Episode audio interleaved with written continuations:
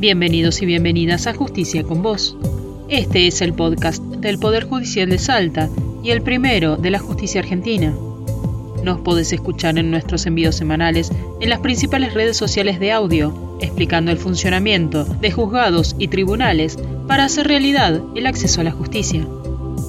En esta segunda temporada podrás escuchar la voz de jueces, juezas, funcionarios, funcionarias, empleados y empleadas que trabajan diariamente en la justicia salteña.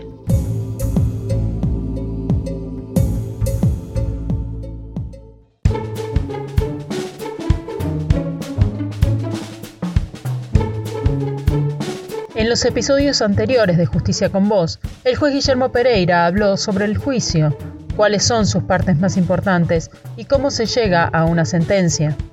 Así, después de celebrado el juicio penal contra una persona, los jueces determinan si es o no es culpable del delito por el que fue acusada. Si se llega a la certeza de la culpabilidad, son ellos quienes determinan el monto de la pena que le corresponde cumplir. Pero, ¿qué tienen en cuenta a la hora de decidirlo? El juez Pereira tiene esa labor a diario y en este episodio nos cuenta cómo se hace para tomar una decisión tan importante.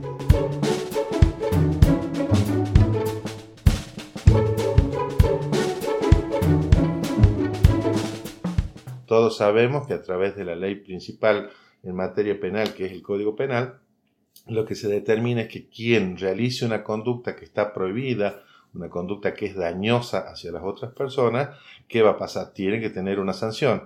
Entonces son los jueces, las personas encargadas por el propio Estado, es decir, están eh, ubicadas, están designadas a los fines de cumplir esa función, que son los que van a agarrar y van a determinar en ese proceso de, juzgamiento si corresponde la sanción. Ahora bien, cada persona, según el sistema, según el sistema jurídico que tenemos en este momento, el sistema procesal en Salta, eh, y con la aplicación del Código Penal existen determinados elementos que al momento de poner la pena, de imponer, de determinar la cantidad de sanción, por decirlo de alguna manera más clara, eh, en el caso, por ejemplo, del homicidio, un homicidio común, un homicidio simple en el cual no hay situaciones agravantes, la pena está graduada entre 8 y 25 años de prisión. ¿Qué significa esto? Que en principio el juez va a determinar si, según las condiciones personales, la edad de la persona, las condiciones de vida, las condiciones de salud, es decir, una serie de circunstancias que están enumeradas en el, en el Código Penal, eh, la, pena se va a determinar cerca del mínimo, al medio o al máximo. Pero en el caso particular de la provincia de Salta hay que tener en cuenta que nunca los jueces van a poder, nunca van a poder superar en su sanción, en la sanción que decidan, a la que pidió originalmente el fiscal. ¿Sí? Esta es una de las características propias del sistema que está vigente en este momento en la, en la provincia de Salta, entonces eso también es importante conocerlo, es decir, el tope máximo está dado en estos casos por lo que pide el fiscal.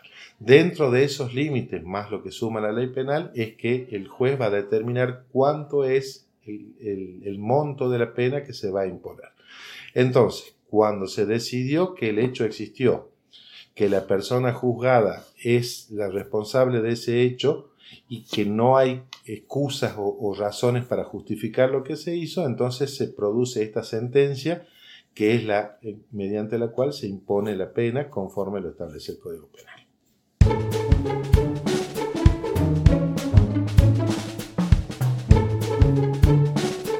Glosario. La pena es una sanción impuesta a la persona declarada culpable de cometer una contravención o un delito. Existen diferentes tipos de penas según el delito cometido. Puede ser reclusión o prisión que se cumple dentro de un centro penitenciario o cárcel.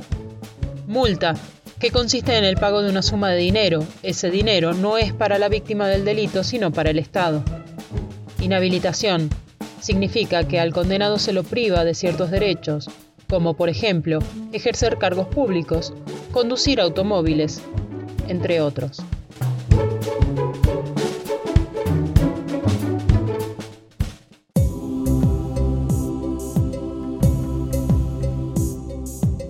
Justicia con Vos es un podcast producido en la Dirección de Prensa y Comunicaciones del Poder Judicial de Salta. Podés escucharnos en YouTube, Instagram y en Facebook y en las principales redes sociales de audio. También podés seguir nuestra cuenta en Twitter, donde semanalmente compartimos los enlaces de nuestras publicaciones.